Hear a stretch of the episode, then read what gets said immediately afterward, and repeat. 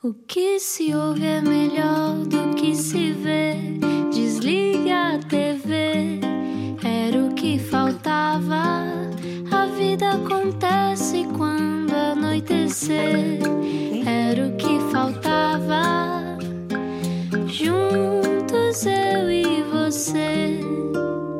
Viagem, olá, bem-vindo, bem-vinda à Rádio Comercial. Olá, sim, estou com voz de cama. Ah, é o que eu trago para este programa. Há quem traga talento, eu trago voz de cama. Bom, bem-vindo à Rádio Comercial. Olá, eu sou o Rui Maria Perro. Eu sou a Ana Martins e, como sempre, sempre que começamos este programa com o genérico, e é um músico que está aqui como nosso convidado, pergunta sempre quem, quem está a cantar? Quem? É a Tainá. Já vamos explicar quem é que também está connosco e partilham isso, partilham o Brasil. Bom, mas antes que eu diga já tudo, quem é que está cá? Explica-nos como se eu tivesse acordado de um coma. Bom, muita coisa aconteceu já na vida, mas vamos começar pelo início. Nasceu em Formiga, no estado de Minas Gerais. Ela até se ri, até... mas vive em Portugal há quase 30 anos, atriz, cantora e compositora, já foi bailarina, já a viu em muitas novelas, séries, talk shows e por aí fora. Lançou um espetáculo que virou disco, chamado Rui, em jeito de bossa, no qual revisita as músicas de Rui Veloso, e é com ele que vai subir ao palco do Tivoli no dia 28 de fevereiro. Vai também cantar daqui a nada, era o que faltava hoje, com a extraordinária e multifacetada Valéria Carvalho. Bem-vinda, Valéria. Gente, essa introdução foi maravilhosa. Mas estás a odiar-nos porque dissemos que eras de formiga. Estou todo par, estou todo mas, par. mas eu, quero- eu vou pedir à Valéria para fazer aquela apresentação que ela faz sempre, sempre que nós pedimos, eh, não é? Quando tu te apresentas, quando vais a um programa de televisão, Sim. de rádio, seja o que for, tu dizes sempre uma coisa, diz lá, Mas é grande. não faz mal, Nós temos tempo. vá. Eu sou Valéria Carvalho, muito prazer. Chego aqui com uma palavra a dizer, mas também quero ouvir, eu adoro aprender. Qual é o teu nome? Posso te conhecer? Há muito tempo que não vivo mais calada, com medo de ser mal interpretada. Cada pessoa é um mundo, cada um com uma voltagem. Respeito o teu espaço e tu a minha viagem. Faz tempo que deixei de me importar. Com tudo que dizem da minha forma de estar, opiniões alheias e palavras tontas, sou eu quem pega e paga as minhas contas. Vou seguindo sozinha e fazendo o meu caminho. Muita gente vai passando e me dando carinho. Pra ficar comigo tem que ser no tudo ou nada. Eu prefiro estar só do que mal acompanhada. Eu sei que às vezes é difícil entender, mas não estou aqui para te convencer. Respeito é bom e conserva os dentes. É suposto sermos todos diferentes. Imigrante, mulher, artista brasileira. Criei meu filho como mãe solteira, caí, levantei, levei muita rasteira. Agora sou sucesso de bilheteira. Eu quero ser feliz, não sou masoquista, mas não engulo mais esse papo machista. Ainda é preciso existir feminista. Chega de conversa fundamentalista. Minha alma não tem forma, cor ou nacionalidade. É livre, infinito e muito menos tem idade. É completa, inteira e não pela metade. Procuro ser sincera e mulher de verdade. Nasci abaixo da linha do Equador. Americanos a passarem como um trator. Inflação, miséria, pobreza e muita dor. América é um cenário aterrorizador. Argentina, Bolívia, Uruguai, Suriname, Colômbia, Paraguai, Venezuela, Peru e Guiana Inglesa, Equador, Chile Guiana Francesas. Mas Deus me colocou foi no Brasil, nessa pátria mãe querida que me pariu. Crianças pelas ruas de um governo imbecil, sacrifício e luta da classe estudantil. No Brasil tudo é muito, é grande, fervilha. Para ignorar isso só com cérebro de ervilha. Isso se reflete a mim na minha maneira de ser. Eu tento ser equilibrada e calmamente viver, mas nem sempre é fácil. Estou viva e não morta, vou tentando acertar, abrindo mais uma porta todo dia querendo ser direito não torta. 4, 3, 2, 1, ação corta. Cresci com o estigma de terceiro mundo, que quer chegar primeiro com o negócio imundo. Cresci ouvindo que nos States é que é bom, falam todos bonito e fazer um grande som, mas de vez em quando eu paro e me lembro, ninguém esquece mais o 11 de setembro. Foram a terra dos outros, espalhar a discórdia, fazendo os países pobres verem na Michórdia. Nunca ouvi dizer que tiveram misericórdia o que acontece em África. É que é coisa sórdida. Contra o povo eu nunca tive nada a dizer, mas é preciso assumir quem se coloca no poder, se informar, ficar ligado para poder se defender. No final é sempre o povo que vai se fupir. Mas nem tudo foi mal. Disso eu tenho certeza. Cresci muito feliz para falar com franqueza. Minha mãe me tratava como uma princesa, roupa limpa, casa, comida na mesa. Tive sorte e condições, tenho que admitir. Acesso a muita arte para poder me instruir. Cinema e livros para poder evoluir. Criatividade é preciso para se expandir. O saber não tem a ver com classe social. Educação é de berço e não cultural. Você pode ser rico e ser um animal. O problema é de base estrutural. Já deixei de provar aquilo que valho. Me alimento, me viro e me agasalho. Acredito na fé, no amor e no trabalho. E conta comigo. Eu sou Valéria Carvalho. Uau! Mas é isso, é isso que tu dizes quando alguém te liga e pensa: "Ah, Estou, é Valéria Carvalho. E tu, se liga, né, né?" Não, é- é- ela elevou tanto a fasquia É do nosso é programa, não é? Eu avisei que era grande. Avisou. Bem, eh, já falámos. Então, só aí já, já varreste vários temas que nós vamos varrer. Mas começando pelo princípio, primeiro, eh, obrigado. Por porque basicamente eh, fizeste uma espécie de bio, Fiz uma sinopse. bio, uma sinopse daquilo que tu és e aquilo que tu representas. E isso é maravilhoso. E sabes o que é que é mais incrível? Ela sabe isto de cor, apesar de ter perdido a memória em 2016, que ela teve um acidente, ela perdeu a memória toda, ela não sabia quem eu era. Não imaginas? Conta É lá. verdade, foi um acidente de carro que eu sofri. Eu não sei se foi do acidente, se foi do da força que eu fiz no pescoço quando, porque eu não, não- o acidente até que não foi muito duro. Ah, mas não sei. Meu filho disse que eu perdi memória quando o mecânico falou o preço do conserto. Ele fala isso, a gente ri, mas foi verdade. Depois que o mecânico falou dali. Ah, Mas eu- esqueci-me. Mas entretanto a memória voltou toda, não é? Pelo menos A memória voltou. Eu fiquei sem memória imedia- imediata. Que é, foi uma coisa incrível. Eu não sei, tipo assim, eu liguei pro meu filho, eu já tava estranha. E ele falou, "Ju, mãe, eu- porque eu bati o carro e fui pra casa com o carro todo assim, arrebentado na marginal, uma loucura. E aí eu já não tava legal aí, né? E aí nós fomos pro hospital, e aí eu tive assim uma cena de tipo de filme Psycho, que eu tava conversando com o João e com a médica. E aí eu falei assim: "Ah, então, mas eu sofri um acidente de carro, tava contando história pra médica, e a médica tava fazendo uma cara estranha, e o João também. E eu falei, mas o que que foi, João? Eu já disse isso? E ele, já, mãe. Eu falei, eu já disse isso? Ah, ficaste com memória de Dory. assim, Exato! Como no Finding Nemo. Aí eu olhei pro meu braço assim e vi aquele, aquele, aquele penso rápido. Eu falei, peraí, o que, que é isso? Já me tiraram sangue? Ele Falou, mãe, você já fez um TAC? Quanto tempo eu tô nesse hospital? Ele Falou, quatro horas. Eu falei, como? Eu achei que eu tinha acabado de chegar. Então, tipo, eu fiquei assim, confusa até as oito da noite. Mas depois passou. Depois passou. O João fala, mãe, se tiver uns ficheiros aí que tá queimado, como é que você vai saber, né? Não sei. Não há ninguém que Qual, é, comprove. qual não é a sensação, quando tu depois te apercebes que isso aconteceu, qual é a sensação de saber que tiveste amnésia? Assim, na verdade, a coisa foi mais complexa. É, quando a minha memória voltou, foi muito estranho, porque é, eu comecei a perguntar e eu comecei a receber tudo como se fosse a primeira vez. Tipo, eu falei, mas onde que eu moro? O pessoal você mora em Portugal. Eu falo, tá. Então, mas, então cadê minha mãe? Eu falei, sua mãe já morreu. Ah, e sistematicamente a ter uma emoção de. É, não, quando ele falou sua mãe já morreu, eu senti a mesma dor que eu senti quando eu soube que minha mãe tinha morrido. Ai, Valéria. a Não, gente, foi, foi uma coisa assim muito forte. Falou assim, e eu falava, cadê meu pai? Ele falou assim, seu pai também já morreu. Então agora eu tô rindo. Porque isso até dava uma comédia surreal. Mas tipo assim, tu viveste como se fosse a, tua- a morte do teu pai outra vez. tudo, eu recebi tudo pela. pela... Não, e os, e os namoros, os namoros que falharam. tipo, e fulano, né? Tu viveste grande, tipo né? três breakups seguidos. É. Foi uma Ah. sensação muito, muito estranha. E, e ao mesmo tempo libertadora. Eu não sei te explicar o porquê. Mas de alguma forma, se eu Formataram tinha. o teu disco. Se alguma coisa eu tinha mal resolvida, nesse dia eu resolvi tudo. Foi estranho. Eu reiniciei o computador. Pois Mas aquilo- isso, prim- formataste. Primeiro foi a a memória imediata e depois percebeste que havia coisas lá atrás que estavam também apagadas da memória. É isso? Não, eu acho que talvez emoções. Hum. emoções, porque na, na hora que a gente recebe as coisas na vida, eu acho que a gente tem que ser forte.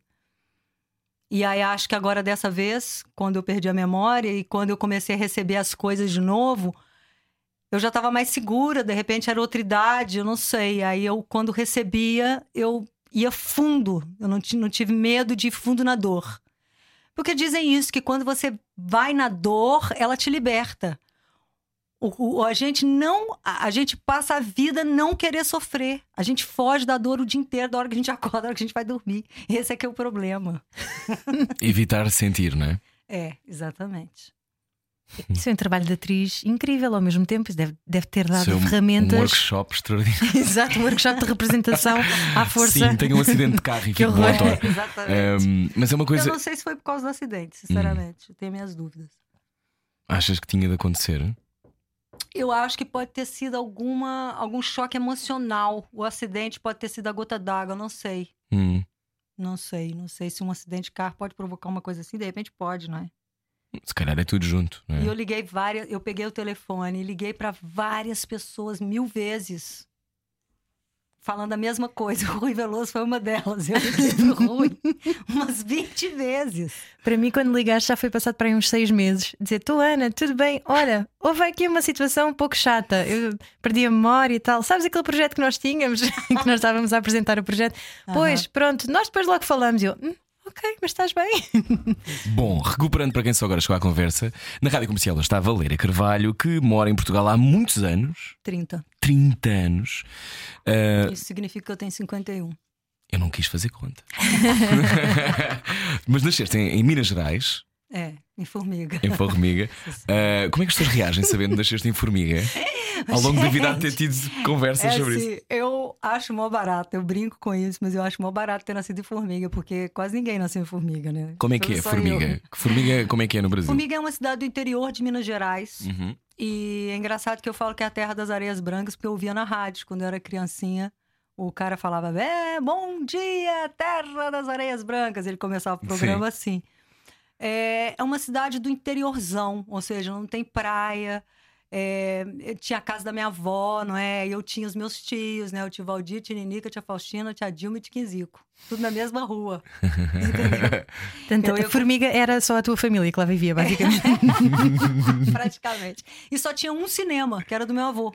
Ah, que fixe! É, eu fui criada dentro do cinema. A minha mãe teve uma época que ela era responsável, que eles chamavam de bombonière, né? Uhum. Que é tudo francês.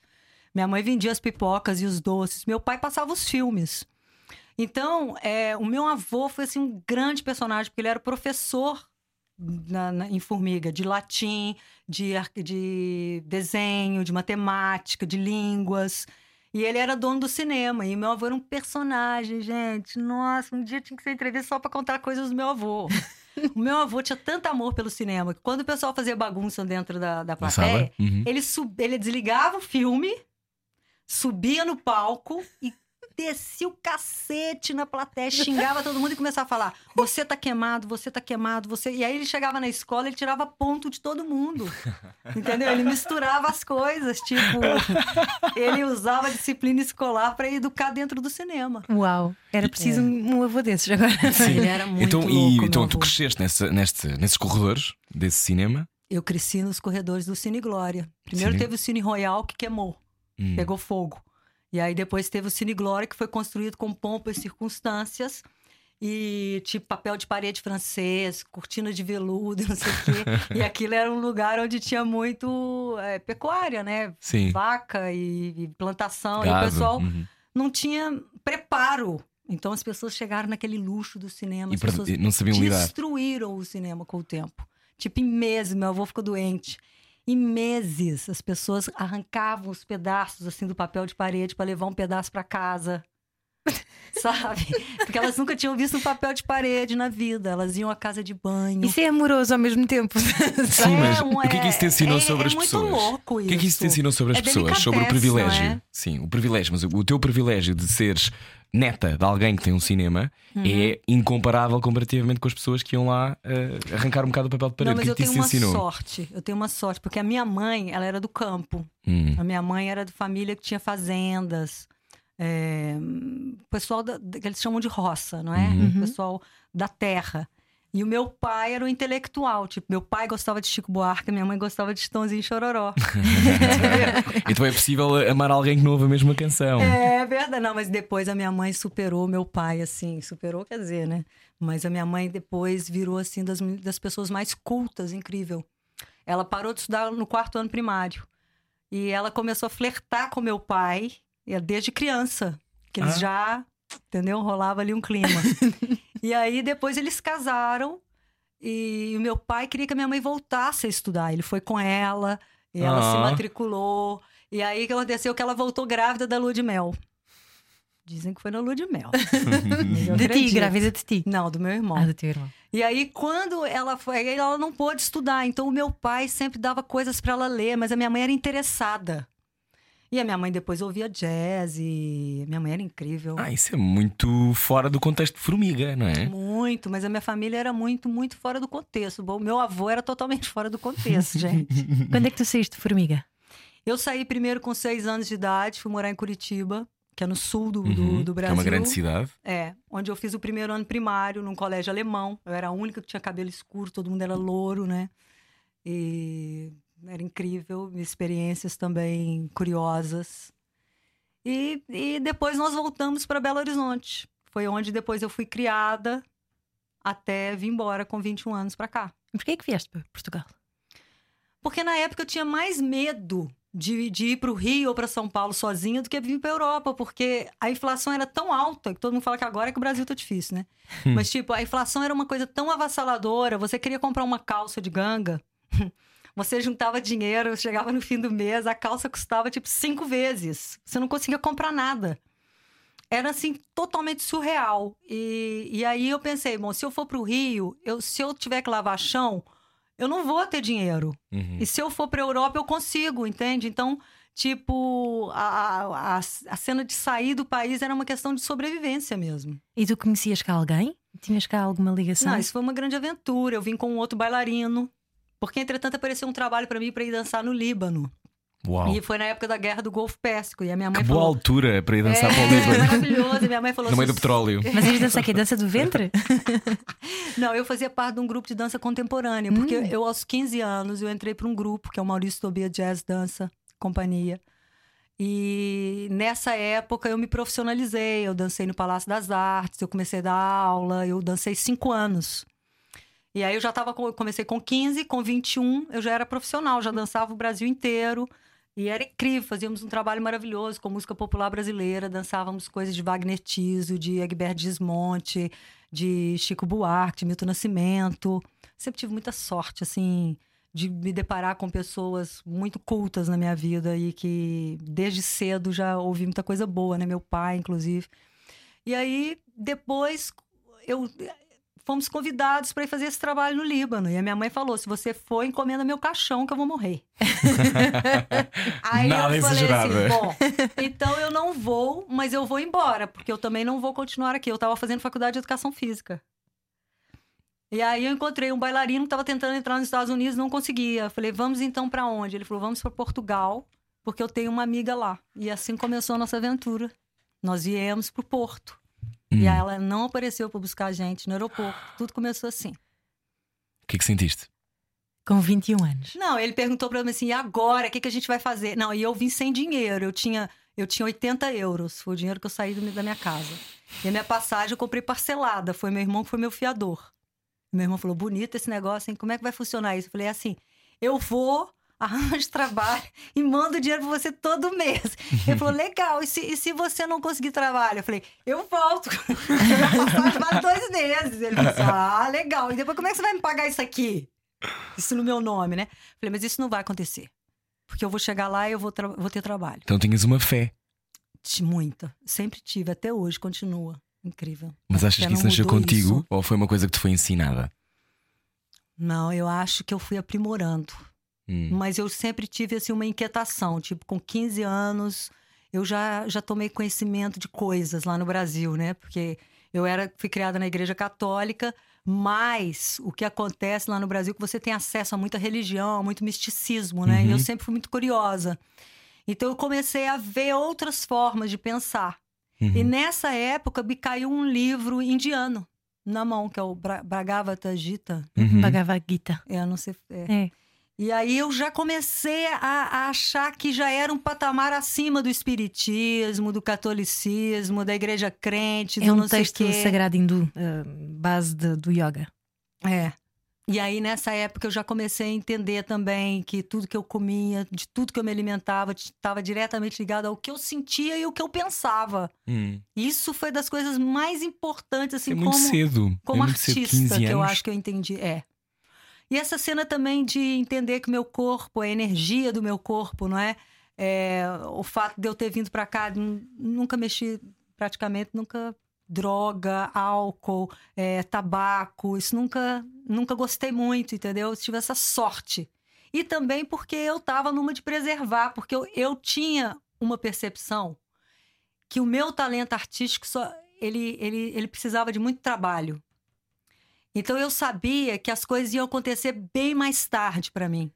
Então eu tinha que preservar meu corpo para quando isso acontecesse eu ter saúde e força. E como se nota de resto, não é? Que é um mulherão que está aqui à nossa frente, Valéria Carvalho. Nossa. Nossa. E quando é que tu percebeste que eras bonita? Quando é que tu percebeste que eras bonita, Valéria? Ai, nossa. Para com isso! Ai, gente. Cabelo quase arrancou metade do microfone. Quando é que percebeste que eras bonita? Foi logo aí também. É já assim. foi em formiga ou já foi mais tarde? É assim, na verdade, todo a gente, a criança, ela é o que as pessoas falam, não é? Uhum. A minha mãe sempre falava assim: a Valéria é bonita, mas é chata. e, a, e a Marília, a Marília é inteligente. Aí a gente crescia ouvindo isso. O pessoal falava, Valéria é bonita e a Marília é inteligente. A Marília virava pra mim e falava assim: já viu? Eu sou feia e você é burra. e eu falava assim, porra, mas eu não te acho feia. Eu te acho bonita. E ela falava assim: e eu te acho inteligente, mas eu acho que é muito pra uma pessoa só. Você já é bonita e também vai ser inteligente. então a gente foi crescendo assim um pouco com essas coisas que a gente vai ouvindo dos adultos, não é? Mas depois eu sempre fui uma pessoa assim que eu gostava de me cuidar. Depois eu fui bailarina, não é? Mas chega um momento em que a beleza ela tá totalmente ligada à saúde. Eu sempre confiei nisso. Eu acho que todo mundo é bonito. Eu acho que eu acho mesmo, eu acho que todo mundo é lindo, tipo Hermeto Pascoal, né, que é o maior músico brasileiro. Eu acho o Hermeto lindo. O Hermeto Pascoal, ele me hipnotiza, entendeu? Eu fico olhando assim. Então, eu acho que a gente deve cuidar da nossa saúde espiritual, mental. Então a gente tem que estar de bem com a vida, relax. E aí depois o resto vai pro acréscimo. Porque quantas pessoas que a gente conhece que são lindas, Uhum. não é? À primeira vista, e depois a gente não aguenta nem olhar pra cara dela. Eu já tive namorados Ui, lindos. tantas. É. Namorados então. É, Isso acontece, não é? é, Bom, se calhar está a identificar-se dentro do carro. Bem-vindo à Rádio Comercial, nós já voltamos. Estamos hoje à conversa com Valéria Carvalho. Era o que faltava perder esta conversa. Largue tudo o que está a fazer e beije o seu rádio. Era o que faltava. Na comercial. Ah, juntou-se aqui uma trupe. Bem-vindo à Rádio Comercial. Olá, este é o Vamos que vamos, como Vamos diz Valéria vamos. Carvalho. Nossa convidada de hoje, há pouco já estávamos aqui a falar sobre saúde, sobre beleza, sobre educação, sobre privilégio. Valéria Carvalho, que mora em Portugal desde os 21 anos, portanto já vão 30. E estes 30 anos, Valéria, hum, quando tu de repente estás em Portugal, ah, dizeste, disseste-nos há pouco que não te foram buscar ao aeroporto como era previsto, como é que foram esses primeiros meses cá? Foi, sentiste uma grande diferença? Foste atropelada pela, pelo que Portugal era na altura? Era um Portugal muito diferente do que é hoje. É, muito diferente. Só tinha RTP1 e RTP2. Logo aí. Não existia telemóvel, não é? Uhum. Imagina.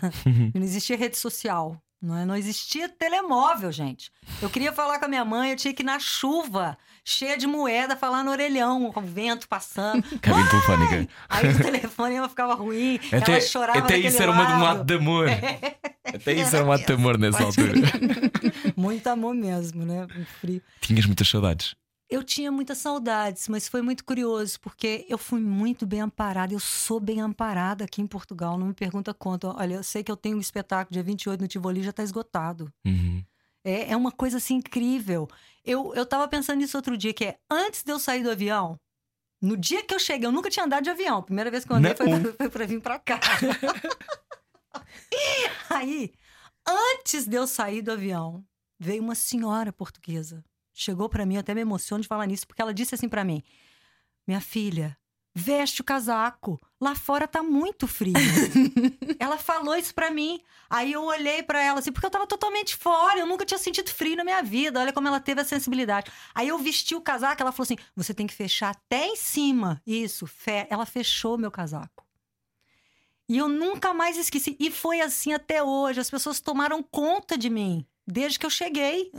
E depois, quando eu cheguei, ainda não tinha polêmica de dentista, não tinha as mães de Bragança, não tinha a massa. Ainda não havia preconceito à volta do, do brasileiro, não é? Não tinha, porque depois veio a massificação das novelas. Mas o não é? brasileiro era, era- Como é que achas que era visto? Era, era exótico? Era uma coisa. É assim, quando eu entrava nas lojas com 21 anos, cabelo batendo na cintura, todo cacheado, as pessoas achavam que eu era a Gabriela. Quando eu abria a boca, elas se derretiam. Gabriela da novela brasileira. As pessoas ficavam derretidas com o meu sotaque, porque a, a televisão ainda não tinha bombardeado, né? Uhum.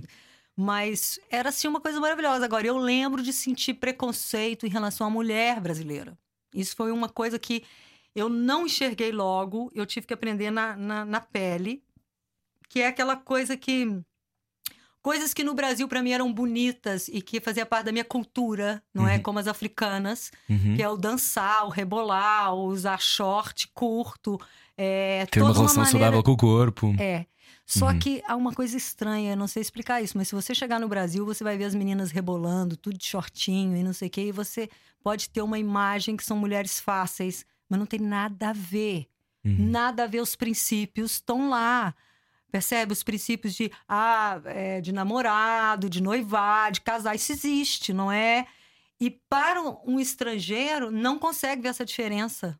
Percebe? Para eles, uma mulher brasileira que está aqui sozinha é uma mulher fácil. Então, eu tive muitas, assim, situações, não é? Que foram. Que eu fui tendo uma decepção, porque eu ia na simpatia para fazer uma amizade e de repente eu via que eu estava sendo mal interpretada por mulheres e por homens. Então foi condicionando muito assim da minha maneira de também de ver as coisas, mas o teatro salva a gente, né? Porque no teatro você pode fazer de tudo naquele personagem, então a coisa é Deus. Como é que vais parar ao Parque Mayer? Ai, foi maravilhoso, minha, maravilhosa a minha experiência no Parque Maé. Foi assim incrível. Eu acho que eu sou artista. Eu acho que eu consegui ser atriz em Portugal por causa do Parque Maé. Não, eu acho, não tenho certeza. Hum. Foi assim, eu, eu cheguei no Porto, não é? E comecei a dançar. E aí eu, eu comecei a trabalhar e fui trabalhar num cruzeiro. Pagaste a passagem do teu, do Não, teu eu irmão? paguei, eu tive tanto trabalho, gente. Eu paguei a passagem no primeiro mês, não só paguei a passagem, Foi? como reformei o apartamento todo da minha mãe. Uau! Uau! Eu, eu ajudei minha irmã a formar em medicina. Tudo isso com meu salário aqui de bailarina, minha família, eu mandava meu dinheiro todo para minha casa. Durante uns três ou quatro anos. Uau! Porque eu não, eu não precisava, não é? Não precisava, eu tinha tudo aqui, então, não é? Até hoje eu sou bem desprendida, assim. O dinheiro vai para aquilo que realmente interessa, digamos assim, né? Hum. Mas aí eu fui trabalhar num cruzeiro, dando aula de ginástica num cruzeiro e dançando nesse cruzeiro. Nesse cruzeiro eu conheci o Zé Arantes, que era coreógrafo Uhum. e que tava, é, que tinha um ginásio, que era a sétima posição, gina- na, na Praça da Alegria. E aí eu estava fazendo um trabalho, nós fomos dançar em Espanha. E eu tinha sorte porque eu era bailarina de verdade, tá? E eu, eu tinha técnica, não é? Uhum. Tinhas, Então- tinhas treinado muito desde miúda, não é? É, eu realmente tinha condições de trabalhar. E então ele falou comigo, Valéria, estão fazendo uma, uma, uma revista nova no Parque Mayer, que é uma nova aposta. É o Francisco Nicolson, senador, vai ser com a Maria Vieira, com o Carlos Paulo da Comuna, a Rita Salema, a Cuxa Ai, cuxa. E então eles querem bailarinos de verdade. Eu falei, mas por que antes não era bailarina de verdade? Ela, não, as bailarinas do Parque Maia antes eram miúdas que eles iam buscar nas docas e era um outro Parque Maia, eles querem fazer uma coisa nova, vem e tal. Eu fui lá, conversei, era um alto salário e tal, eu fui. E aí o que aconteceu foi que eu era bailarina e eu ficava todos os dias, quando eu não dançava, eu acabava de dançar, eu tirava o sapato e salto, eu corria pelo teatro e ia lá pra cima pra assistir a revista.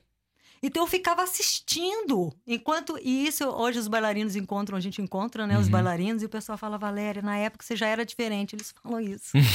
Porque eu já- eu gostava ficavas a ver, mas porque sentias que podias assistindo. fazer, que querias fazer? Não, eu adorava. A Rita Salema tinha um número com os telemó, com o celular, Ela é com, muito com engraçada. os telefones com fio, que ela ia enrolando nos fios. Todos os dias ela fazia uma coisa diferente, eu chorava de rir. O Carlos Paulo tinha números cômicos e depois ele tinha números, ele tinha um número dramático, que era o número do bêbado. Eu chorava todos os dias. Eu assistia aquilo todos os dias. Tinha dia que tinha duas sessões. Eu chorava duas sessões. Porque eles faziam aquilo, eles eram. A Cuxa tinha uma, uma- um personagem que era florista. Hum. Depois eles tinham personagens que era é, o quadro de rua, que, que era o, o Zé Povinho, Uhum. o cigano, a, a fadista, a florista. Então eu fui conhecer Portugal Através da revista. através da revista. Eu não sabia Ah, que então era quase uma descodificação do que tu vias à tua volta todos os dias. Exatamente, eu fui entender onde Um eu curso estava. sobre Portugal. É. Aí o que aconteceu foi que a Maria Vieira saiu da revista e entrou a Marina Mota. E... E a Marina no. A Marina, meu Deus. Marina é maravilhosa. Mota, gente. Marina Mota no céu e o resto na terra. Marina é. Eu, eu falo um ano só falando da Marina Mota. E a Marina é que falou: essa menina, essa bailarina tem que falar. Foi ela. Ela começou a me colocar nos esquetes. E eu comecei a entender como é que funcionava todos os códigos da comédia. E depois me apareceu a oportunidade para fazer um casting para uma novela. Eu fiz a primeira novela, que foi A Ganância. Uhum. Na Ganância eu fiz o Olhar da Serpente, mas tudo personagem assim, mínimo, pequenininho, uma ponta mesmo. E aí é, apareceu uma cena, tinha um realizador que era o Álvaro Furgulin, que era brasileiro, que nós conversamos. Ele era de Minas, ele eu contei que era meu avô do cinema, aquela coisa, gente conversou, ele também tinha uma história parecida. E quando eu fui gravar a minha cena mínima, que era uma cena que o meu personagem ia na festa do Conde, ele parou a gravação e falou comigo assim: então, conterrânea, você só dá isso? Eu falei, mas eu posso? Eu nem sabia que eu podia improvisar, entendeu?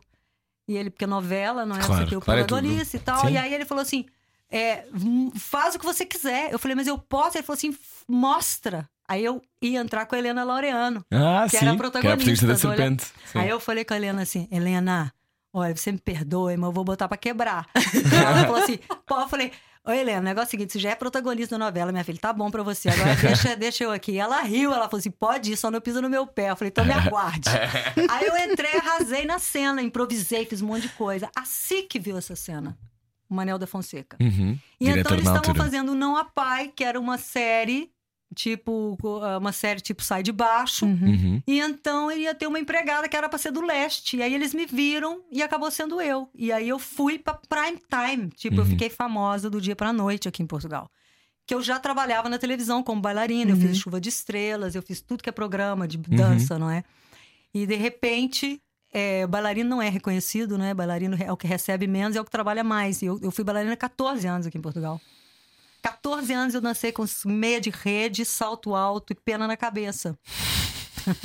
Mas já sabendo que querias ser atriz. Mas é giro que foste já, trilhando o já teu caminho. querendo, já fazendo curso, não conseguia furar com meu sotaque, ninguém acreditava, ninguém me Fala dava disso, fala disso. Hum, eh, ou seja, o- ficavas ali fechada no exotismo que é ter um sotaque diferente Uhum. e depois não te davam as oportunidades para fazer que como uma pessoa. É, que mora não cá e- dava, e... E, é o seguinte, se você analisar é, qual brasileiro que não vem da Globo, que fura. que é conhecido aqui em Portugal, assim, é muito... Eu, eu, eu só conheço eu, na verdade. Sim, eu acho assim. que tu deves ser das únicas, se não a E única. olha que eu já tô bem fora do circuito, porque teve um momento em que eu tava em todas, não é? Uhum.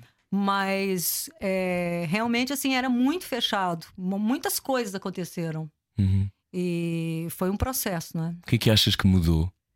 É isso, porque é que houve esse, essa Assim, eu mudança? acho que é um tentar de, de entender que realmente Lisboa é mestiça, não é? Uhum. E é a melhor coisa que Lisboa tem é isso. Pra mim foi o que me segurou aqui em Portugal. É eu poder conversar com um cara da Guiné em português, com um Uhum. cara de Cabo Verde em português. Assim, Lisboa tem lugares incríveis. Já digo já, por exemplo, o Tejo Bar. É maravilhoso. Meu eu Deus. adoro. Então, eu frequento o Tejo Bar há É muitos lindo, lindo, anos. O Joe Luz, que é o Cabo Verde, quer dizer, a Madonna vai ao Tejo Bar. E por causa disso, talvez... E agora toda a gente que ouve a rádio comercial vai ao ter. Mas, assim, Mas não aquilo- entram todos, só entram alguns e não se pode bater palmas. É verdade. Porque senão o vizinho aparece. E onde é que Exatamente. a, música entra aí? Porque temos estado a falar só da tua carreira de representação, mas tu vens aqui também tocar e cantar, ou era o que faltava? É verdade. Eu agora já a representação passou totalmente para último plano na minha vida. Já não é uma coisa que eu tenho vontade de fazer ser atriz, né? Não? Incrível, não. Na Eu última novela vontade. que eu fiz, na Exato. última novela que eu fiz, eu falei, não é isso que eu quero fazer mais. Fechaste essa porta. Fechei essa porta. Não digo para sempre. Pode ser que talvez numa situação muito particular, talvez se eu estiver trabalhando com um realizador assim que falha a minha língua, ah, uma coisa muito, mas muito específica, mas tirando isso eu não volto mais a fazer novelas, nada disso. Não, não quero Mas mesmo. nunca pensaste voltar para o Brasil? Fazer, fazer esse percurso, mas no Brasil? Não, é assim, o meu objetivo é o mundo. Na verdade, eu, o circuito que eu quero entrar é o circuito da world music. Uhum. Que é realmente assim, porque eu agora tô com esse projeto do Rui Veloso em Bossa, mas muita coisa aconteceu nesses quatro anos do Rui em Bossa, que eu compus, não é? Uhum. Ou seja, eu agora já tenho meu projeto de originais, letras e músicas. Que inclusive até o Rui Veloso, que foi a pessoa que me deu coragem e confiança para fazer isso tudo. Cheguei em casa do Rui, falei, Rui, eu fiz uma música. O Rui falou, ah? Eu falei, é. Eu falei, letra e música. Ele, hum. eu falei, eu quero é te mostrar. Ele, ah. ele falou assim, mas eu vou dizer. Eu falei, não, tô te mostrando pra você dizer mesmo. Aí ele sentou lá, né, no sofazinho dele, pôs a mãozinha dele assim. Eu amo o Rui, né? Nossa, o Rui Veloso pra mim é das pessoas mais maravilhosas que eu conheci aqui em Portugal. Aí ele pôs a mãozinha assim atrás, fechou os olhinhos, né? Falou, vai, toca. Aí eu toquei a primeira, aí ele falou, tem mais? Eu falei, tem, toca. Aí eu toquei. Aí, tem mais? Falei, tem. Ele não toca. Aí eu fui tocando. E aí eu falei, pô, Rui, fala alguma coisa, me arrasa, me joga na parede, chama de lagartixa, me chama de gaveta e me desarruma, mas fala alguma coisa, né? me chama de gaveta e me desarruma. Não há maneira, mas há uma coisa no sotaque brasileiro, só assim é que soa é bem. mesmo. Isso é maravilhoso. E então, ele ouviu as músicas? Aí ele ouviu e falou assim: Pô, eu acho que eu já ponho em causa se você deve fazer o Rui em bossa mesmo ou se você deve passar já para seus originais. E o Rui Veloso é um cara que tem 35 anos de sucesso, né? Ele pôs mais gente no Mel Arena do que a Madonna. Então, tipo assim, ele não faz favor. O Rui te arrasa com uma palavra. Nós já Sim, entrevistámos sim, o Rui, nós já. Pois Ele é. veio ao programa. Mas essa, essa honestidade eh, que lhe dá também o cunho de mau feitio ao Rui Uhum. Veloso, ao É. mesmo tempo. Tem aquela coisa de. Ele é muito disponível, não é? De, para, para, para acarinhar talento, que é uma coisa que não é comum. Eu nunca conheci ninguém como o Rui, gente. Tipo assim, eu convivo com o Rui mesmo, né? Convivo dentro da casa do Rui, eu sou amiga dele há muitos anos.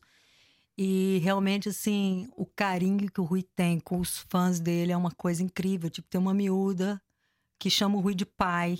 Eu acho que ela tem algum atraso, eu não sei. Mas ela escreve e-mails, ela manda mensagem, ela, nossa, ela massacra. Eu, ele responde sempre com o maior cuidado, com o maior carinho. Ontem mesmo, anteontem, não sei, encontrei com ele. Eu falei, que CD é esse? Tinha um CD no carro dele. Ele, ah, é um pessoal que me abordou no Messenger querendo que eu ouça. Ele ouve o que as pessoas mandam, ele responde. Ele é verdadeiro, ele é genuíno. Eu acho que tem a ver com, com ele ter saído de casa tão novo, né? Com 22 anos, ele saiu, ele não sabia por que, que ele vinha, né? Ele veio, Como tu. gravou Como tu, e exato. nunca mais voltou. Como tu também não sabias o que é que vinhas. É verdade. Portanto, agora depois do Rui em jeito de bossa, vem um disco de originais teu. Panela de barro. Ah, já, tá, já tens nome, já tens tudo? Panela de barro, já tem um espetáculo pronto, já tem feito de vez em quando esse espetáculo. E é bom porque eu já estou amadurecendo o conceito e a linguagem. E não tiveste medo nenhum de começar a compor? Eu não sei, é assim, sabe que meu, o meu, meu percurso em Portugal foi assim, eu comecei como atriz intuitiva, como eu tô te falando, Uhum. né? Não tinha formação praticamente, né? E então eu fui, fiquei famosa do dia para noite. E eu fiquei dois anos na SIC, fazendo o programa da manhã e o programa da tarde, Uhum. que para mim foi das coisas mais difíceis que eu fiz. Eu via Maria Rueff interromper os programas em Uhum, personagem, sim. eu falava, Deus queira que eu, como atriz, nunca me apareça isso. E foi É exatamente o que me calhou. Uhum. Eu fiz isso durante dois anos e eu escrevi os meus textos. Eu 10 que horas. fazia os meus Fazias com a minha mãe? Não. A sua mãe é, é Júlia. a Júlia. Sim. Não, Era com a Fátima. era com a Fátima Lopes. Ok.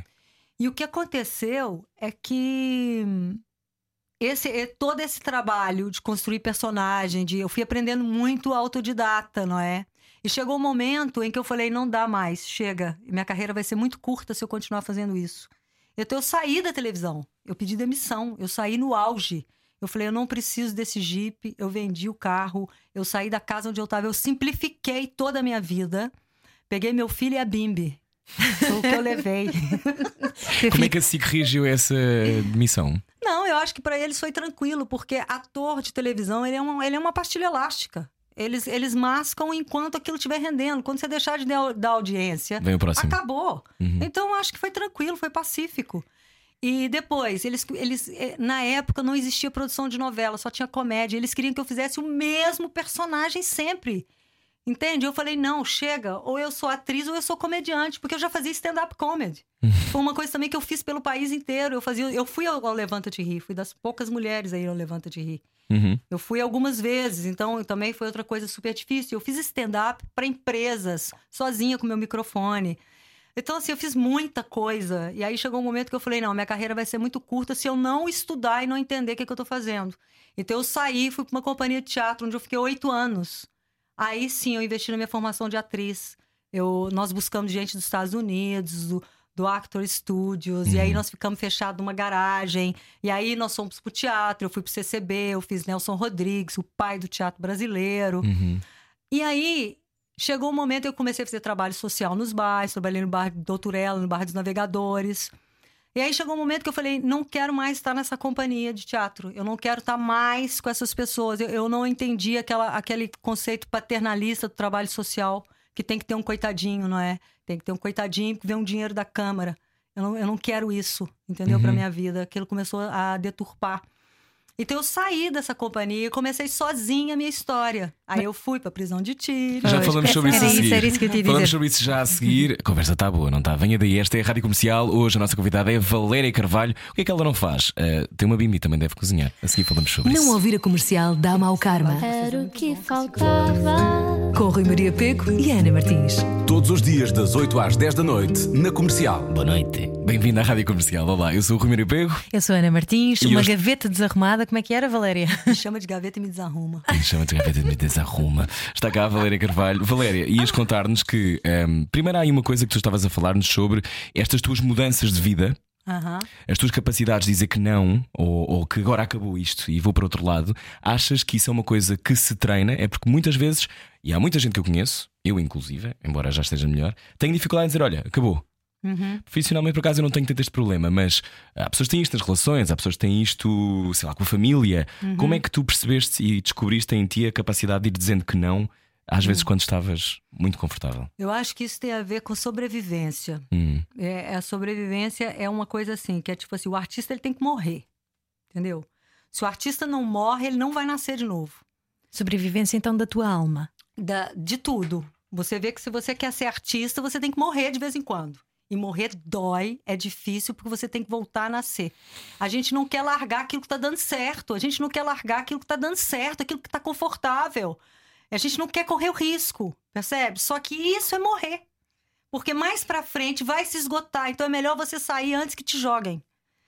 Mas isso não é ter medo da rejeição de alguma maneira? Não é antecipares uma coisa que se calhar surge naturalmente? Eu Como é que tu sei, eu sabes sei- que é o eu- fim? Eu, por exemplo, o personagem da Juraci, que foi o personagem da empregada no, no, no Sai de Baixo Português, digamos assim, né? uhum. Eu tava no auge da Juraci, o grande Francisco Nicolsco, para mim, um dos maiores artistas que Portugal já teve. Ele chegou para mim, eu tava no café, e eu tava rindo, e ele virou para mim e falou assim: A Juraci tem que morrer, você sabe, não é? Eu levei um susto quando ele disse isso, eu tava no auge. Ele falou assim: mata a Juraci antes que ela te mate. Sim. E a SIC queria já fazer a boneca da Juraci, que vinha com o espanador, tocando a musiquinha da, da Juraci e tal. E eu entendi aquilo, eu entendi o que, que ele quis me dizer. E, por exemplo, quando eu tava fazendo a novela agora, Espelho d'Água, na SIC, e eu fiz um personagem dramático, Uhum. E pessoas, e tava sendo super elogiada pela crítica, porque as pessoas me conheciam mais da comédia, né, e tal. Uhum. Eu ali entendi que a minha carreira ia ser muito curta se eu continuasse a fazer aquilo, porque realmente assim, a novela não te dá tempo para fazer mais nada. Você quando faz uma novela, você tem que se dedicar Seca tudo à volta. 100% àquilo. Uhum. E eu não sou artista, eu não sou atriz de novela. É diferente. Eu sou uma pessoa que usa a arte para expressar algo que eu quero dizer ou que eu estou sentindo. Porque se eu não fizer isso, é bem capaz de eu ficar bem louca. Eu lembro-me de tu contares que era tão intenso e a personagem era tão pesada, tão densa, que tu, como não tinhas tempo para reequilibrares a tua energia, não é? Porque eram Uhum. muitas horas de filmagens, estavas a sentir que estavas a perder ali um bocadinho de ti. Completamente, porque você fica num lugar fechado, sem janela, vivendo uma, uma realidade paralela. E depois, o ambiente da televisão é muito tóxico. O ambiente está viciado. É, as pessoas que trabalham lá, na maquilhagem, nos os câmaras, toda a gente da produção. O que conta é a minutagem. Um bom realizador de novela é o que faz menos tudo rápido. Não tem qualidade. Quer dizer, tem a qualidade deles. E olha, eu não tô falando mal, porque assim, eu admiro muito as pessoas que aguentam. Mas é, a maioria dos protagonistas vão, são internados pelo menos uma vez durante a novela. Conheço várias colegas que já foram internadas dois, três dias, tem esgotamentos. Porque você grava 18 cenas. E quando você fala de 18 cenas, você está falando de trocar de roupa 18 vezes. Você quer lembrar o texto e você tem gente tirando fotografia na sua cara. E outra, gente, tudo mudou muito. Na época, há uns anos atrás, o ator, ele era o mais importante, a peça mais importante do estúdio. Eu não sei o que, que aconteceu. Eu não sei se foi a crise financeira portuguesa, Hum. em que os atores começaram a pedir, pelo amor de Deus, deixa eu trabalhar. E, e, e eu acho que foi isso, porque aproveitaram-se disso. Ou se alguns atores eram muito estrelas e abusaram dos privilégios. Eu não sei o que aconteceu, Eu acho mas que é uma mistura dos dois. Hoje em dia, a peça é- que menos interessa dentro daquele estúdio é o ator. É uma falta de respeito total, na hora- desde a hora que você entra até a hora que você vai embora. Você não tem a menor chance, você não tem privacidade para passar seu texto. O assistente de realização é um pavão. Antigamente, se você tá passando um texto, a pessoa chegava com cuidado e dizia: olha, é, vamos. Daqui a vamos. Né, vamos. Não, aí eles se, você tava neles, chegam e te interrompem. Assim, forte e feio. Não há, não há, sabe, mudou muito. Passou isso. a ser uma. Quer dizer, sempre as novelas sempre foram isso, mas passou a ser uma fábrica, não é? É uma Para fazer fábrica. agora, entregar. Exatamente. Sim, é, é, é violento e, e eu percebo que alguém que é tão sensível e que quer usar a sua arte para fazer coisas, isso seja embrutecedor também, não é? Aquela coisa de estás ali fechada, não podes fazer mais nada, eh, aquilo é só a tua realidade, aquelas são as pessoas com quem tu contactas, não há outras. E eu também não acredito mais no produto. Hum. Eu não acredito no produto novela, entende? Tipo, Uhum. aquilo que, que é retratado na novela, aquela maldade toda, é só maldade, é muito denso, entende? Então Uhum. não eu tem acho o outro que lado, não é? tá fora, tá fora, entendeu? Eu acho que é, há uma coisa que é subestimar muito o público. A, quem, quem gere as massas de comunicação tá subestimando, não quer dar o melhor, porque fala, não, isso é o que vai dar audiência, vamos dar Big Brother, porque isso vai dar audiência. É mentira. Se você dá um bom produto, olha a Gabriela antigamente, que é um produto maravilhoso. Hum. Se você dá um bom produto, as pessoas gostam. A gente não pode subestimar o público dessa maneira, embrutecer o povo. E tu eh, tinhas preconceitos sobre quem estava numa prisão? Não, eu não, eu não tive preconceito. Eu quis ir para prisão, é, fazer esse trabalho com teatro lá dentro. Foi um chamamento, digamos assim. Tinha uma amiga minha que é psicoterapeuta, que é a Chuchuta, e ela e fomos as duas por causa das mulheres, não é?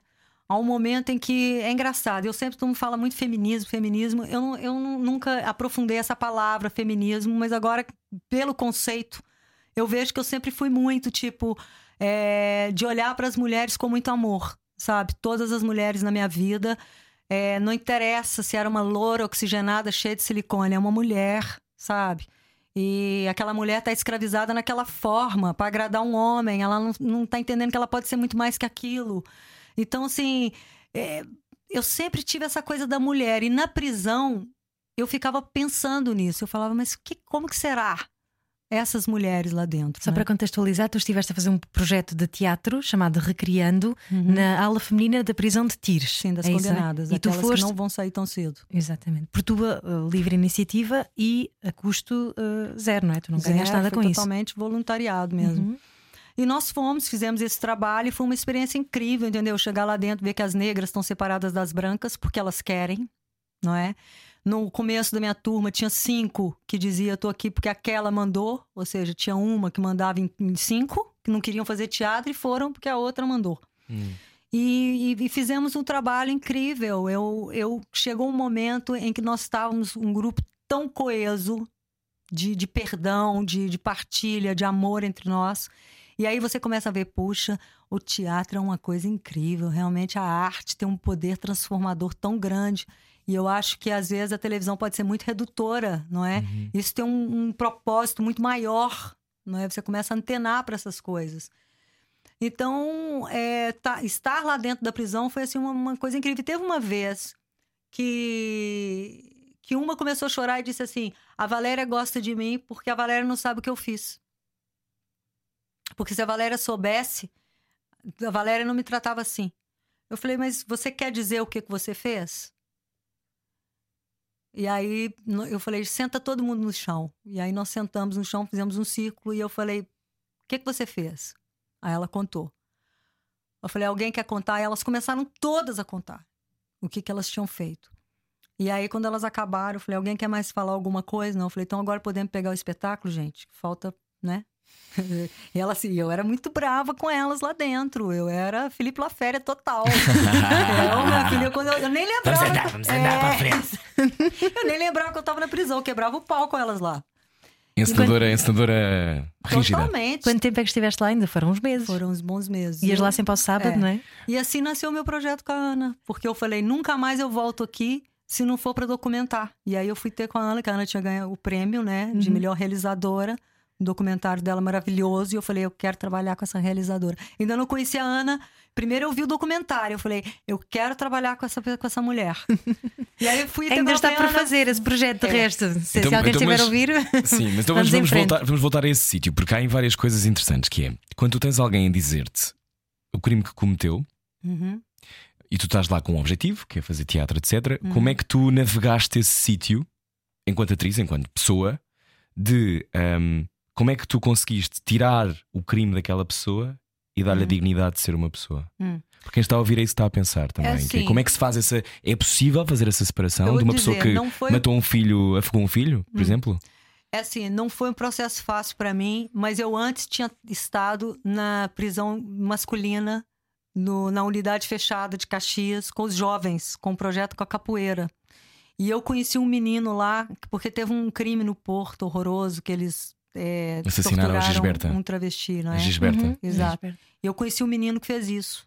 Esteve cá o Afonso Reis Cabral que escreveu um livro sobre isso há pouco tempo. Hum. O Pão de Açúcar. Ah, ok. E como é que foi? E eu, quando eu vi esse menino, eu, eu, assim, porque é das coisas que eu tive mais horror toda a minha vida sendo brasileira, é ex- exatamente essa coisa da tortura. De torturar alguém, de matar alguém. Isso é uma coisa. Eu cresci num país de terceiro mundo, né?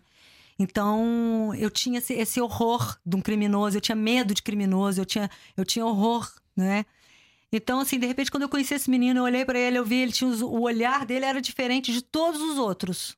Ele não tinha o mesmo olhar, era um olhar diferente, era um olhar perturbado. Mas ele olhou pra mim e, e eu senti compaixão por ele.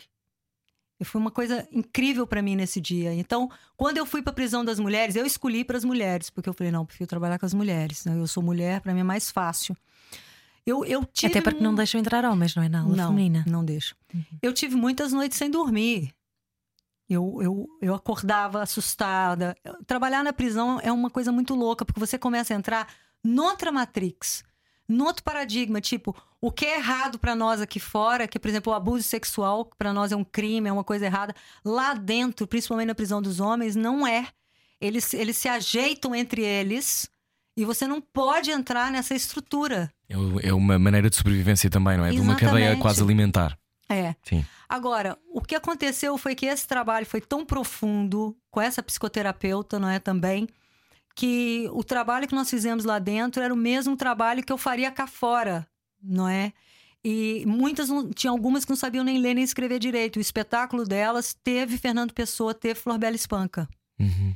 É, aconteceram coisas assim incríveis. O espetáculo começava com uma música, soltava a música, aquela música, Graças a la vida que me ha dado tanto. Elas entravam com uma flor, elas atravessavam o palco. O exercício era, elas não, tinham, não podiam desviar o olhar. Elas escolhiam alguém do público que, que, que a odiasse e elas iam, elas entravam já chorando e entregavam essa flor para a pessoa que estava no, no público. E todas começaram a chorar também. Sendo que o público também tinha guardas prisionais, possivelmente. Tinha. Tinha as reclusas, não é? Não todas, algumas. E o que aconteceu foi que o, a- o meu grupo, meu, entre aspas, né? Esse grupo, ele mudou totalmente. Ele mudou a ala, ele mudou o pavilhão. Em termos de comportamento, de amizade, de ok, estamos aqui dentro, vamos é, é, aproveitar esse tempo que nós estamos aqui para aprender qualquer coisa e sairmos daqui pessoas melhores. Porque eu fiquei chocada. Lá na biblioteca delas não tem um livro de autoajuda, não tem nada. E elas estão muito dopadas, elas tomam comprimidos, muitos, entendeu? Todos os dias, porque para ficarem calmas, né? Então é todo um sistema que está errado. E então, quando eu senti isso, o que aconteceu foi que depois eu fui visitá-las, passado três meses, e meu trabalho estava todo destruído. Eu cheguei lá, tinha suicidado uma pessoa lá dentro, na solitária que não era do meu grupo, mas uma pessoa na prisão. E elas estavam muito loucas. Então, quando eu cheguei, elas estavam outra vez com, com ódios, com revolta, be- sabe? Foi algum botão que se colocou ali emocional e todas estavam loucas. E aí, eu fui embora, eu falei, não, eu só volto a fazer esse trabalho se um dia for para documentar que isso resulta e que isso tem que ter apoio, porque eu sozinha não consigo, não é? Eu tenho que ter mais gente a fazer esse trabalho. A gente não pode fechar as pessoas lá dentro. Elas cometeram um crime, vamos fechar os criminosos todos lá dentro. Gente, isso pra mim é surreal. Vamos fechar todo mundo lá dentro e deixa. Como? Acha que as pessoas vão sair melhores? Claro. Todo mundo sai pior. E tu tiveste depois um caso de uma das reclusas que saiu e foi à tua procura. Foi, foi a minha procura.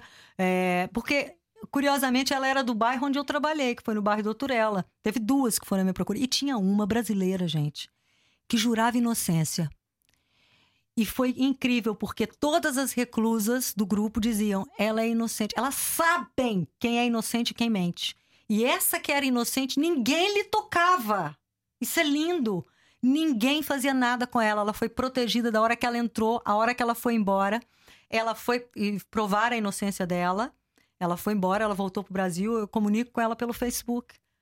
Casou, tem filho, tudo. Ela era inocente. Tu disseste uma coisa muito interessante que é eu sozinha não consigo. Não, não consigo. Mas olhando para, o teu, para a tua história de vida, parece que tu achas sempre que consegues. É, eu, vou- eu dou o primeiro passo, é aquelas coisas, livros de Paulo Coelho, né, que a gente lê. Caramba, vai atrás do seu sonho. Siga o seu É, sonho. Dá o primeiro passo, o universo Mas dá tu o acreditas na fé ou não? Na- Tens fé É, nisso? É verdade, eu acreditei nisso tudo. Tudo, tudo que eu li, eu acreditei. Mas tens feito tudo. Agora estás a aprender é a escolher eh, menos coisas, se calhar. Estás a focar-te mais. A idade é uma coisa maravilhosa. Eu nunca pensei que envelhecer fosse uma coisa tão maravilhosa. Hum. Porque eu acho que quando a gente é jovem, a energia sexual, ela arrebenta com o ser humano. Atrapalha, não é? Atrapalha. Sim, atrapalha. Eu acredito também. Atrapalha porque assim, a energia sexual ela não te deixa raciocinar, não é? Você é, é uma carência, é uma, é uma necessidade, Uhum. digamos assim, Física.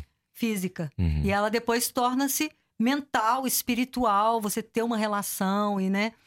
E eu tive sorte, porque eu sempre fui contra o casamento, então eu nunca casei, entendeu? Tive essa sorte de nunca ter casado. Eu nunca compactuei com essa, o formato do casamento, nunca fez sentido pra mim. Então, tipo assim, eu, eu falava, tem um relacionamento, não é? Mas quando eu deixava de, de sentir ah, aquele amor, aquelas. Eu saía fora. Tipo, não tem nada nesse mundo que vai me segurar aqui atrás dessa pessoa roncando aqui do meu lado. não vou aguentar, não Então, aguento. a liberdade é aquilo que tu mais prezas? É, a liberdade para um artista é fundamental. O ator, o, o músico, a- sei lá, a pessoa que não é livre, eu acho que a gente fala de artista, mas eu acho que é qualquer pessoa, mas quando a gente não é livre, a única coisa que está prendendo a gente é a gente mesmo, né? São os nossos medos. É os nossos medos que não deixam a gente ser livre. Então, aonde não há liberdade, não há criatividade. Criatividade só flui quando alguém está livre. E hum, foi por isso que foste cantar. É, Quis inventar a tua liberdade de É outra verdade, forma. tipo assim, eu comecei aos 15 anos cantando, eu já tocava meu violão, Uhum. o violão veio comigo para Portugal, eu sempre toquei, eu sempre cantei. E depois, quando eu fiz o Chico em Pessoa, que foi um espetáculo que era Chico Buarque e Fernando Pessoa, Uhum. Nesse espetáculo os personagens cantavam, as mulheres de Chico, eu cantava as músicas de Chico Buarque e tal. Eu fui, eu fui ganhando confiança para cantar em frente ao público. E, e o teatro me fez cantora. Eu digo, a dança me fez atriz. Porque eu contei muitas histórias sem falar. E chegou um momento que eu, eu senti a necessidade da palavra.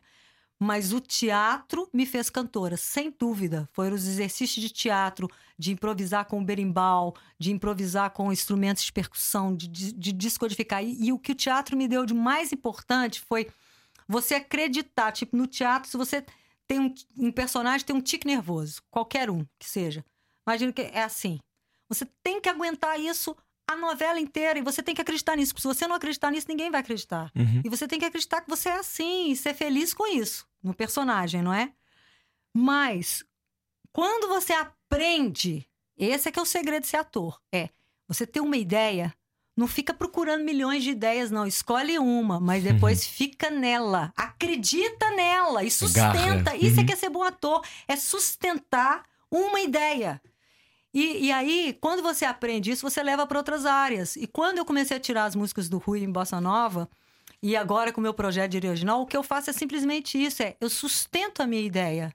Eu dou base à minha ideia. Eu acredito nela. E aí ela fica legítima. E a seguir vai ficar legítima e na rádio comercial vai ouvir Valéria Carvalho cantar. É já a seguir. Venha daí, siga o seu sonho. Pá. Siga o seu sonho. Era o que faltava. Com Rui Maria Pego e Ana Martins. Na comercial.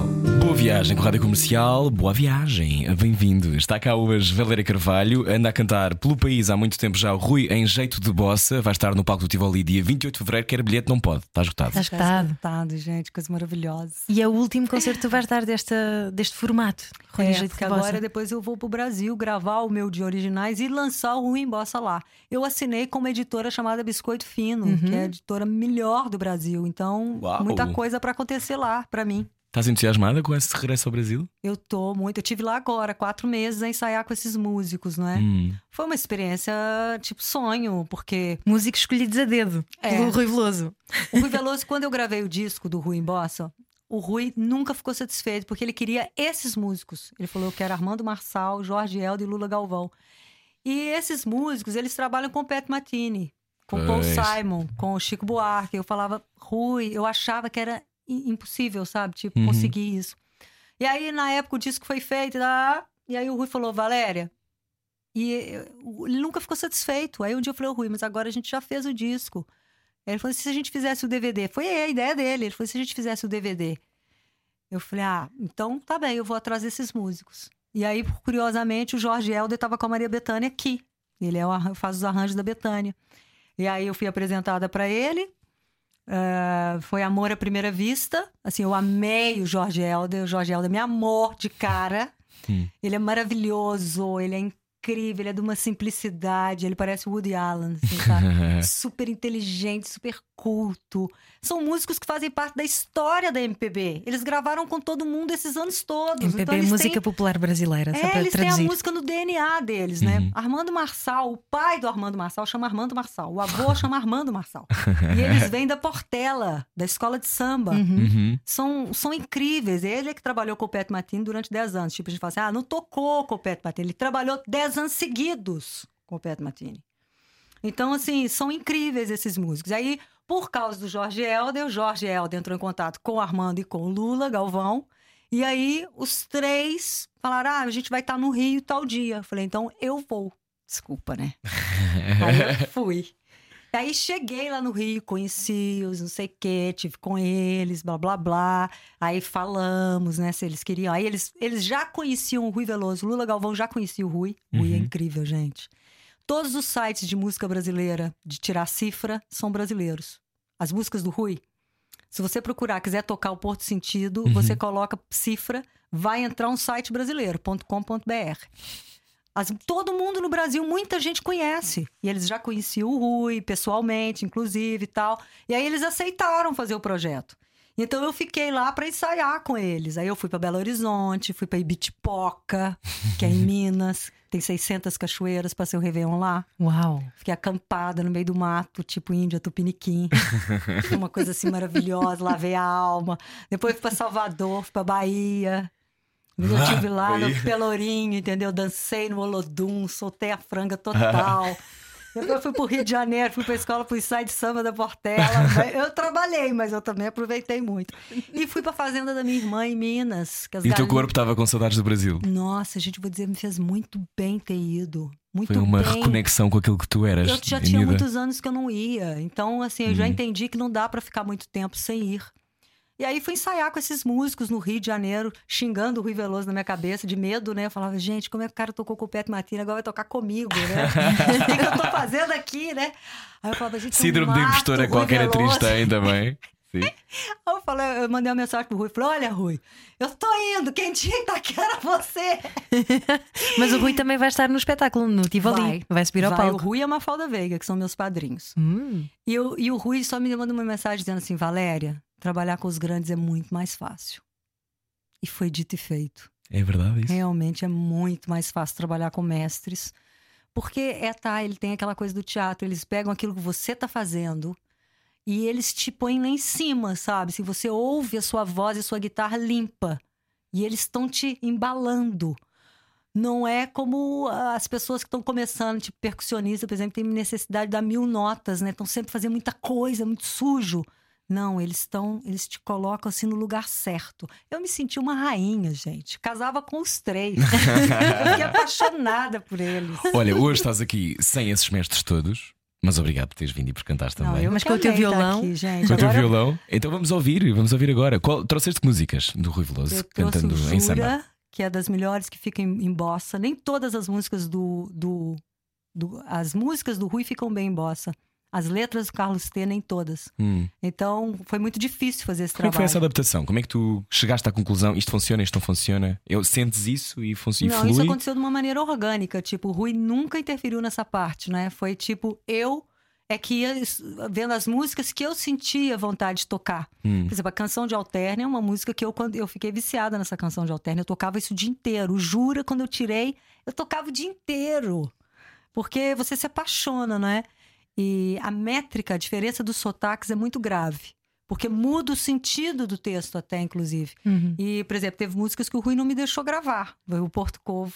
Ele dizia: não, você não vai dizer pessegueiro. ah, filho, um pessegueiro. Não, ele, não, pessegueiro você não vai falar. Ele não deixou gravar isso. Também já viram Então- o Rui dizer isso, não é? Então foste, Beijinhos ribulosos. beijinhos ribulosos. Então foste para o Jura, não é? Uma das É, músicas. O, o Jura é uma das que fica melhor em É bossa. tão bonita essa música. Maravilhosa. E a letra do Carlos T, meu Deus. Hum, É ótimo. Então vamos ouvir agora na rádio comercial Valéria Carvalho. Jura?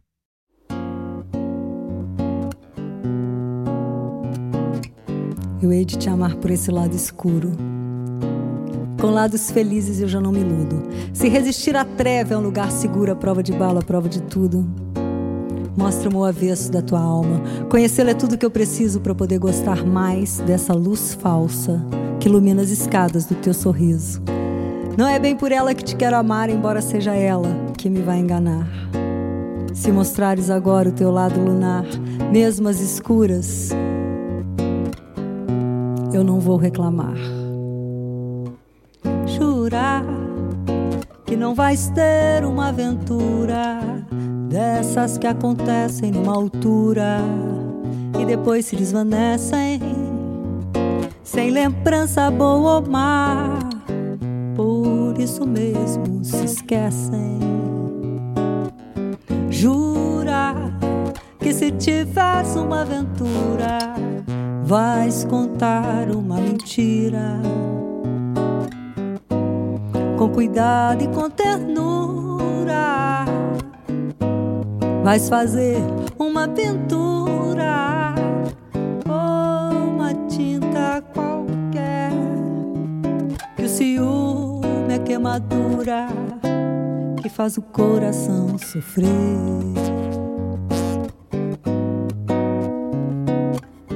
Jurar que não vais ter uma aventura, porque eu hei de estar sempre à altura de saber que a solidão é dura, o amor é uma fervura que a saudade não segura, não, que a razão não serena,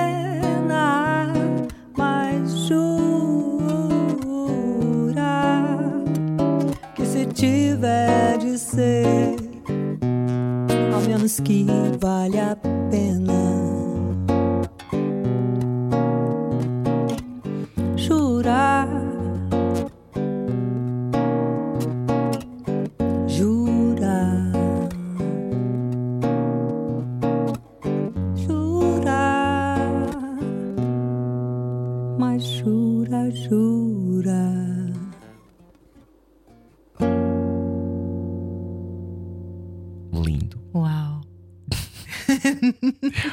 Trouxeste mais do que uma. É verdade, como se diz em Minas, verdade. Verdade. Verdade. Qual foi a outra? Outra é o primeiro beijo, porque foi a primeira que eu tirei. E, e foi a- o primeiro beijo foi a causa de todo o projeto. Eu estava no Rio de Janeiro, aí eu gravei no- com, o iPhone- com o telefone, Uhum. não é? E alguém colocou aquilo numa rede social que era o Orkut. Ai, sim, eu lembro do meu Orkut. Você me excluiu do meu Orkut. Vou te deletar disso. do meu MSN. Sim, eu lembro dessa música, eu adorava. E foi um sucesso no Orkut. E aí eu mostrei o Rui Veloso, que eu não sou besta. Falei, Rui, olha a sua música no Brasil, o que aconteceu o primeiro beijo comigo cantando. E aí ele falou assim: Nossa, Valéria, temos que fazer isso. Falei, demorou. e aí nós fizemos, mas foi graças a isso. Primeiro teve um boom.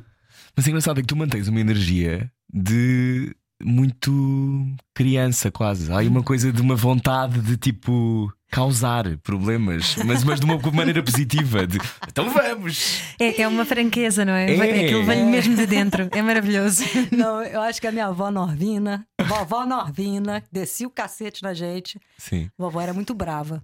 E uma vez, a minha avó me chamou no canto e falou assim: Valéria, vem cá, deixa eu te contar um negócio.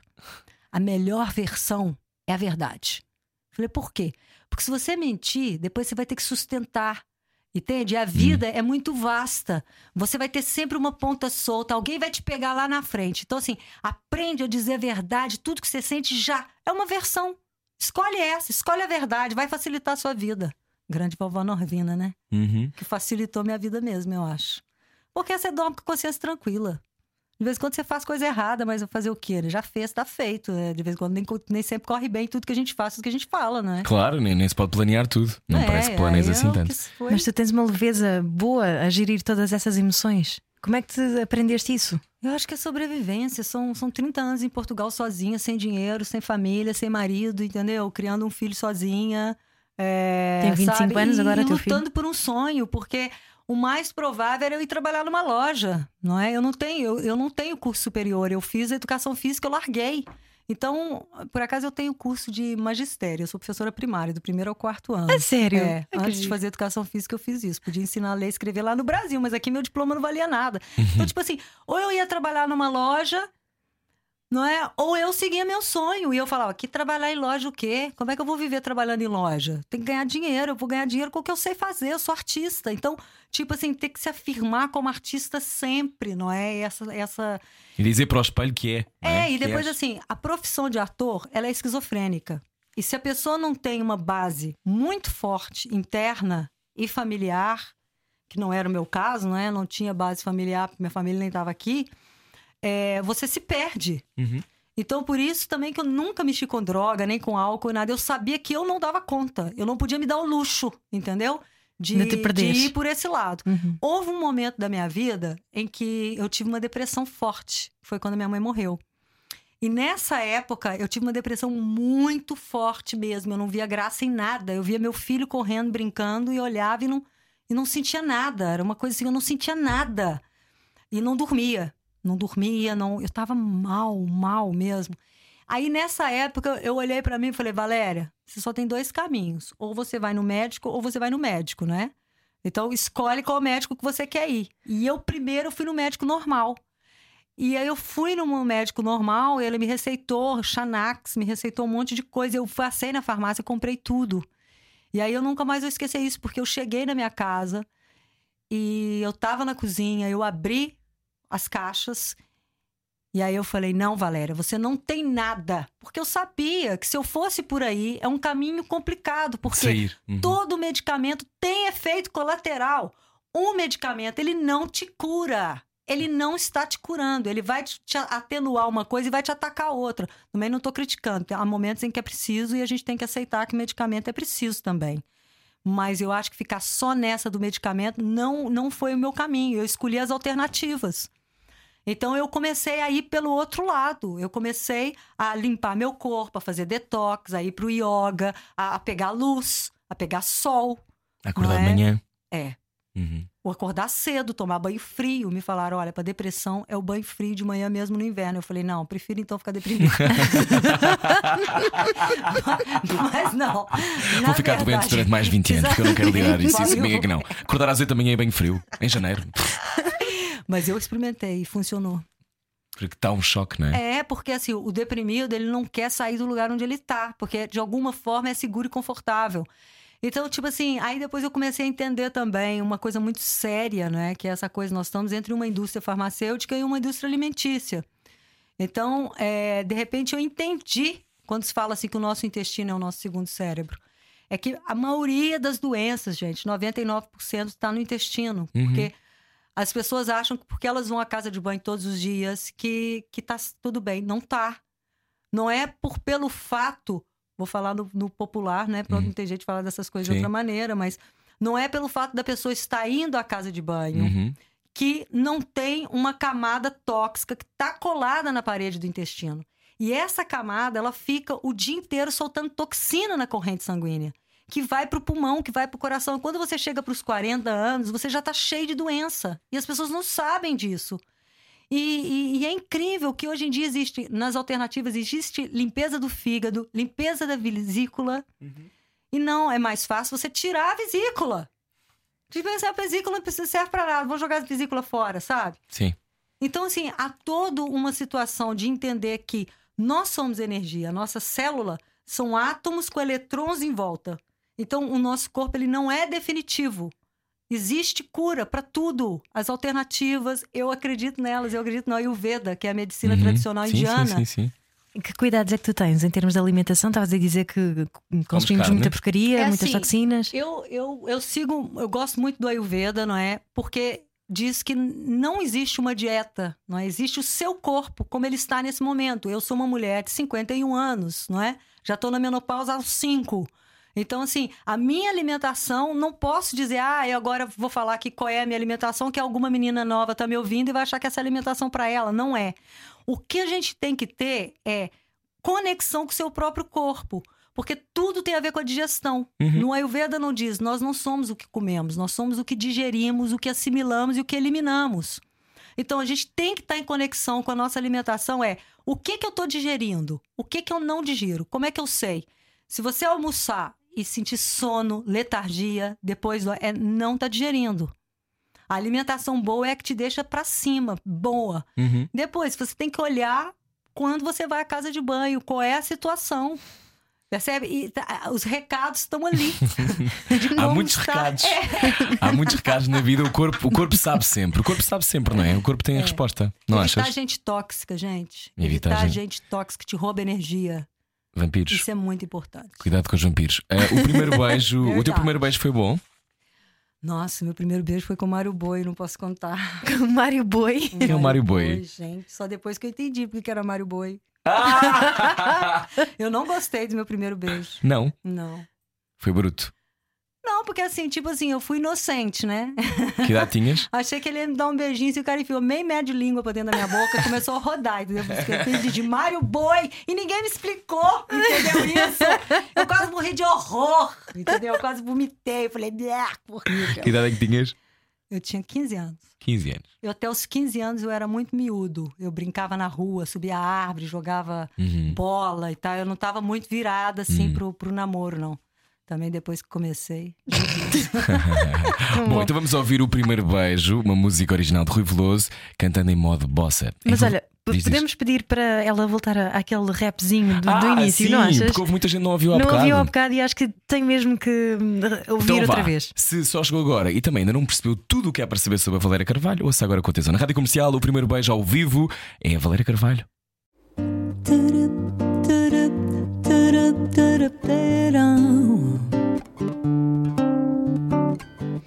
Recebi teu bilhete para ir ter ao jardim. A tua caixa de segredo queres abri-la para mim.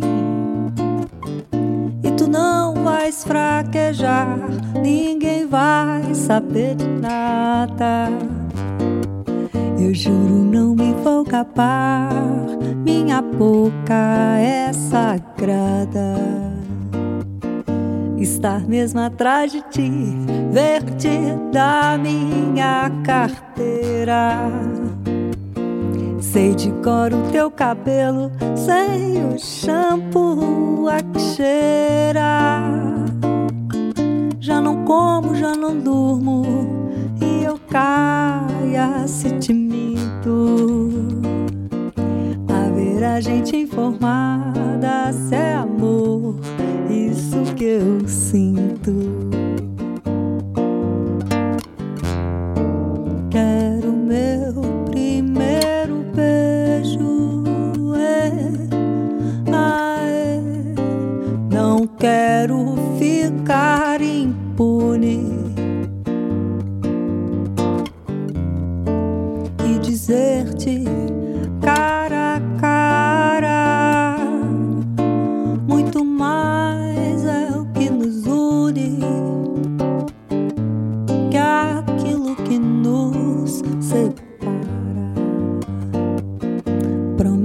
Lá outro encontro, foi tão fugaz que nem deu para ver como era o fogo que a tua boca prometeu. Pensava que a tua língua sabia a flor de jasmim, sabe a chicla de mentol e eu gosto dela sim.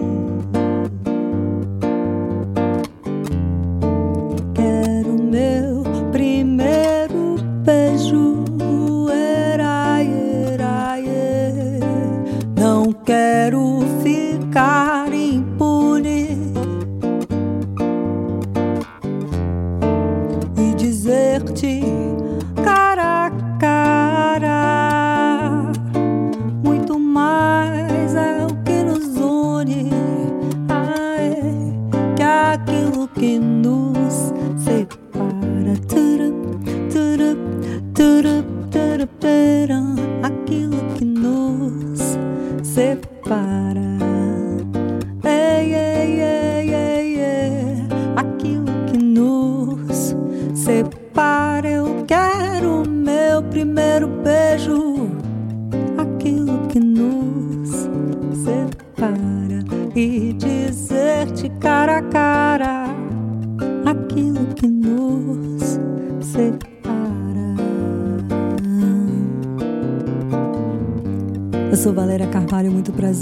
Chego aqui com uma palavra a dizer, mas também quero ouvir. Eu adoro aprender. Qual é o teu nome? Posso te conhecer? Há muito tempo que não vivo mais calada, com medo de ser mal interpretada. Cada pessoa é o mundo, cada um com uma voltagem. Respeito o teu espaço e tua minha viagem. Faz tempo que deixei de me importar com tudo que dizem da minha forma de estar. Opiniões alheias e palavras tontas.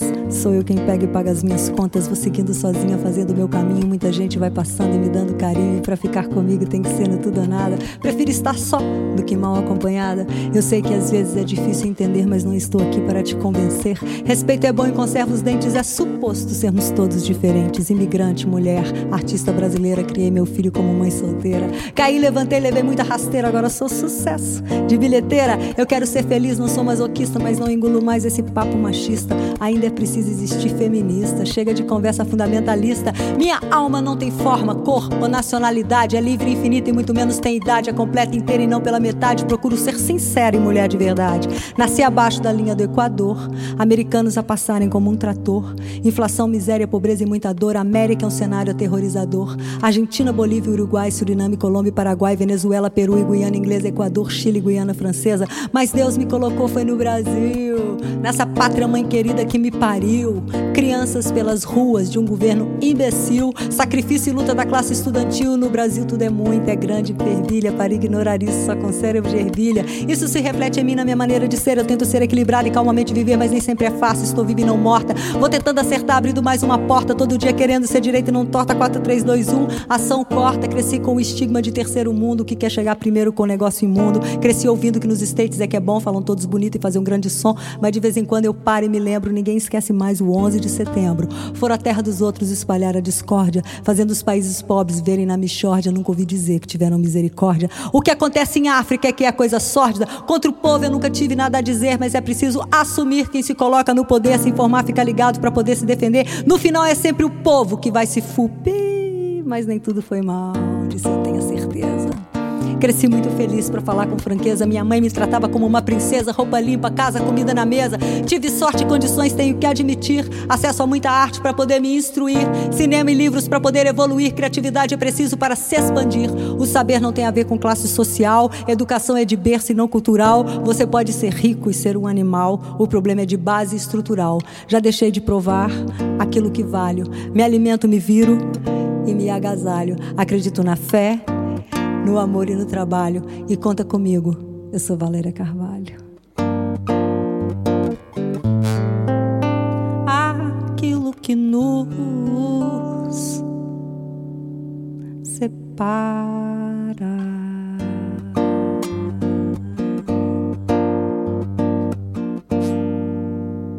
Uau!